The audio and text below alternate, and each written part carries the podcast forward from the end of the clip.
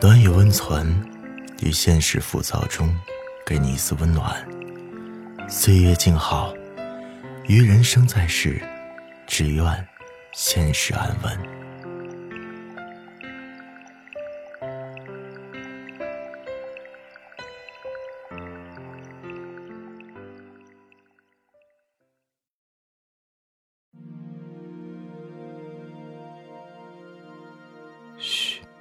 别说话，躺好。今晚，孟书笑陪你睡。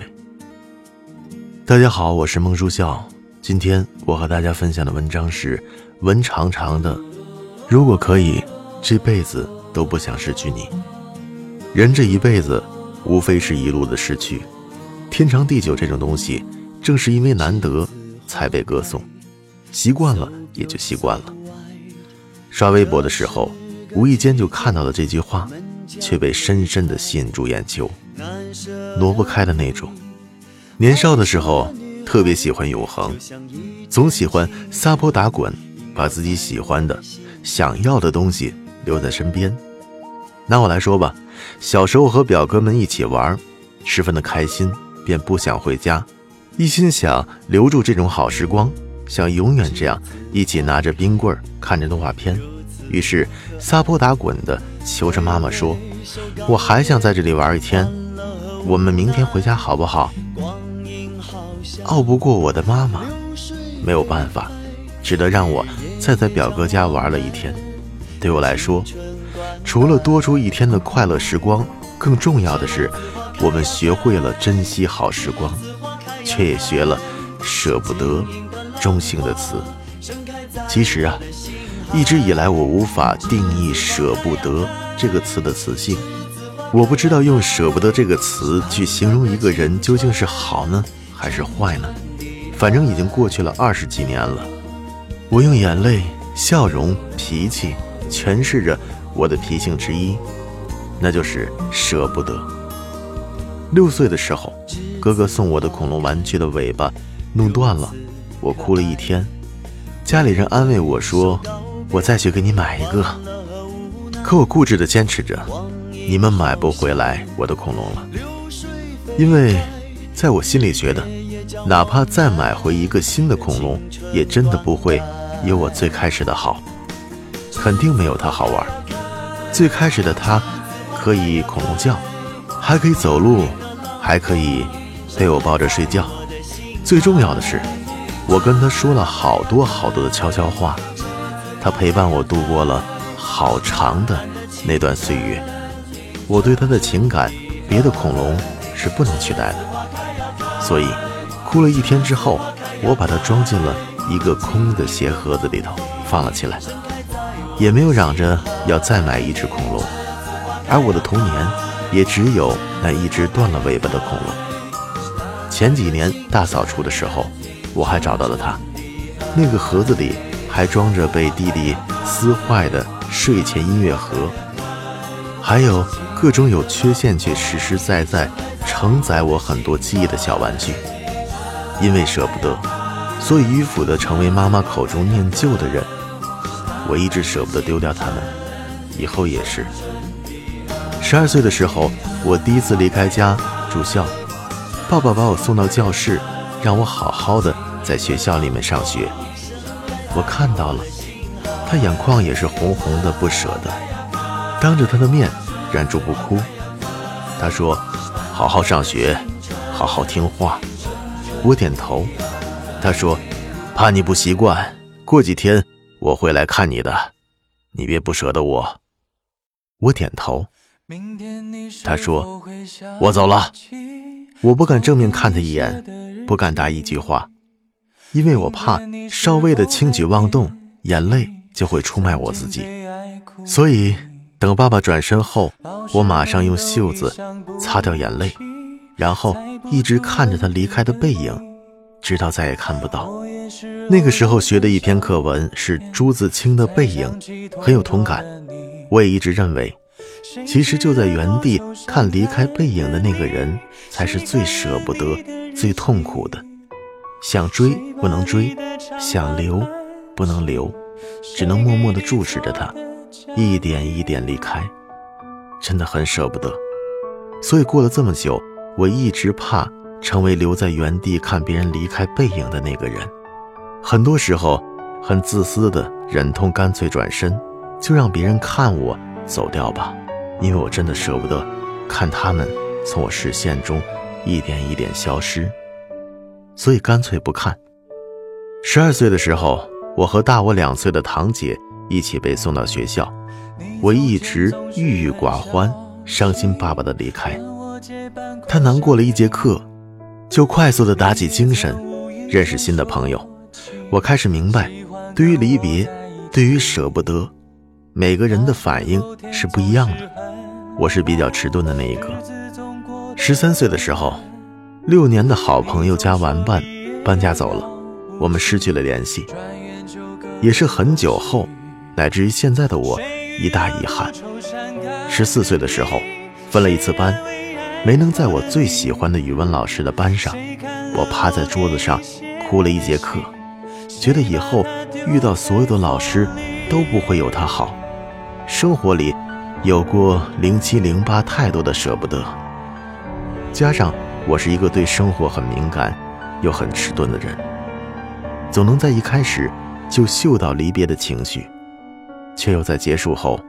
很久很久都无法释怀，所以面对舍不得丢掉的人，我开始用起小时候的小把戏，撒泼打滚，只要能把他留住。十九岁，为了维持一段已经破碎的关系，我装傻，装作不知道他喜欢别人这个事实，把自己圈在自己的世界里，一遍一遍告诉自己，他只是个性就那样。他还是喜欢我的，于是努力的当起不哭不闹不管的大方女孩，打碎牙往肚子里吞，然后一次次的自欺欺人的说，一定要变得越来越好。他总会喜欢我的。二十岁的时候跟朋友闹矛盾，我始终是最开始主动迈出那一步，厚着脸皮说出前因后果，解除误会的那个姑娘。其实。我之前也骄傲的不得了，我也会很傲娇的讲，我对你这么好，那你误会了我，失去我这个朋友是你的损失，你不跟我道歉，我凭什么跟你道歉？但现在我会把那过分的自尊好面子丢在一旁。朋友们说我是一个成熟懂事大度的姑娘，不计较被误会，还会主动努力的解释清楚。其实吧，并不是我懂事。只是我珍视这份友谊，我不介意我做主动开口的那个人，我也不想我们因为误会彼此心里不舒服，所以我和我的好朋友心里基本真的是没有一点点的误会，彼此的隔阂矛盾在说出口的那一刻，已然是化解了。二十一岁的时候，因为不想失去一个还蛮喜欢的朋友，在看完《从你的全世界路过》后，还没出电影院。我就很直接、很直白、干脆的给他发了一个信息，我说：“你知道我为什么千方百计的建立我们之间的联系吗？从不愿顺其自然的丢掉，因为我发现，人与人之间的联系很脆弱，稍转身一个误会，就能让一个人永远的离开另一个人的世界。至少我此刻还没有做好让你完全路过我全世界的准备。”你就好好的留在这里吧。他特别讶异的好奇，一个小姑娘怎么会对他这么好奇，这么感情充沛？哪有别的其他原因？只是单纯的，因为舍不得。二十二岁前几个月，固有的圈子因为一些事情闹得很不愉快，与我们相好的一个大男孩。开始有意的想划清写作圈与生活圈的联系。从前的各种段子每天聊不停，每个人都很亢奋的群，突然之间好久好久没有活跃了。为了找他开白，还得给他发信息、打电话的那种，因为这个微信号已经很难找到他了。我和另外的一个朋友都说，很怀念以前无话不说的简单快乐的日子。我们两个女生开始特别厚脸皮的告诉他：“你快回来吧，我们都很想红了的你，都等着呢。说好的四兄弟不离不弃，怎么能少了你呢？用王菲的那句歌词来说，就是：对于有些人，我们实在是太舍不得了，宁愿选择藕断丝连，互相亏欠。可是哪怕我已经这么自私、任性又赖皮，一路走下来，依旧会失去很多东西。小时候喜欢跟他一起玩的表哥，现在变得一点也不有趣了。因为忙着做生意，忙着赚钱，我们也很久没有像小时候一样，一起看电视，吃着冰棍儿。我越来越不爱去找他玩了。前几天妈妈打电话说，别一心工作，把自己闷到了。舅妈表哥都在一个城市，有时间了，一个人无聊了，就去找他们玩。我想都没想就拒绝了，因为他们现在可无趣了，再也不是小时候的那个表哥。以前是爸爸安慰我别难过，会来看我的。现在每次离家，我都一遍一遍的给他们一个日期。我说月底我会再回来的，或者是下次放假我不出去玩了，直接回家。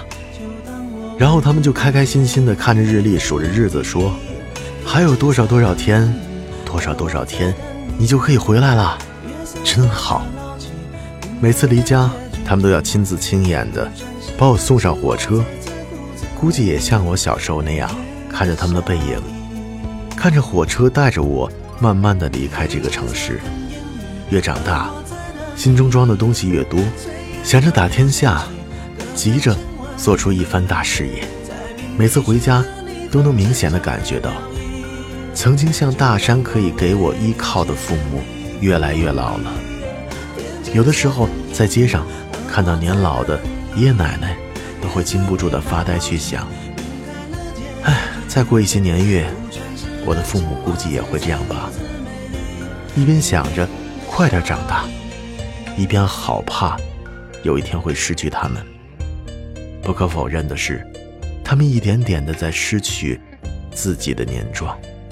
靠装傻维系的感情还是破碎了。爱情从来不是靠委曲求全，更多的得相互吸引和真正的爱。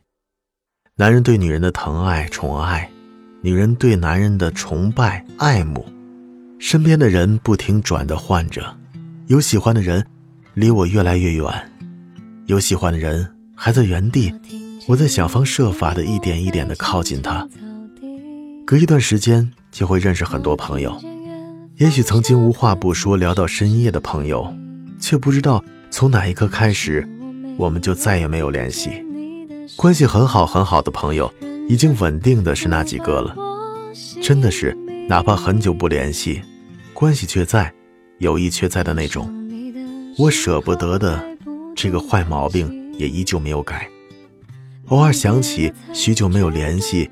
关系变淡的朋友会伤感，想起父母一点一点的变老，会突然的落几滴泪，擦干眼泪，继续坚强，厚着脸皮，努力的生活在这个城市。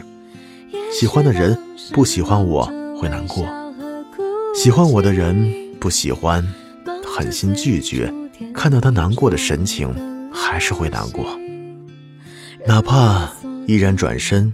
也会记住那一刻他失神的脸，会在心里祈祷，他下一次一定要爱一个对他好的姑娘啊！因为舍不得，会容易心软，会很难下定决心做一件事情，会装很多很多的东西，会放不下，会情绪太细腻，情感太多。但正因为如此，会很长情。无论对工作还是生活，一旦决定做的事情，会很久很久都不会放弃。因为细腻，会体谅别人，体谅别人的情绪；因为懂得，所以善良，总会看到和别人眼中不一样的生活。所以，这份敏感也很适合写作。可我知道，这世间很多东西不是一句“我的舍不得”就能留下来的。我们唯一能做的就是，趁电影散场之前，和身旁这个人好好共享这一刻。后面的日子哪怕我真的不能陪你了，你也要好好的。我也会带着你对我的这份好，继续努力的生活。当然，如果可以的话，我真的这辈子都不想失去你。晚安。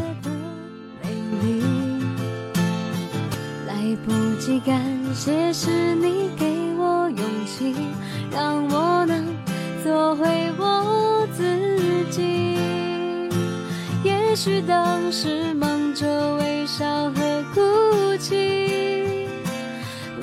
最初点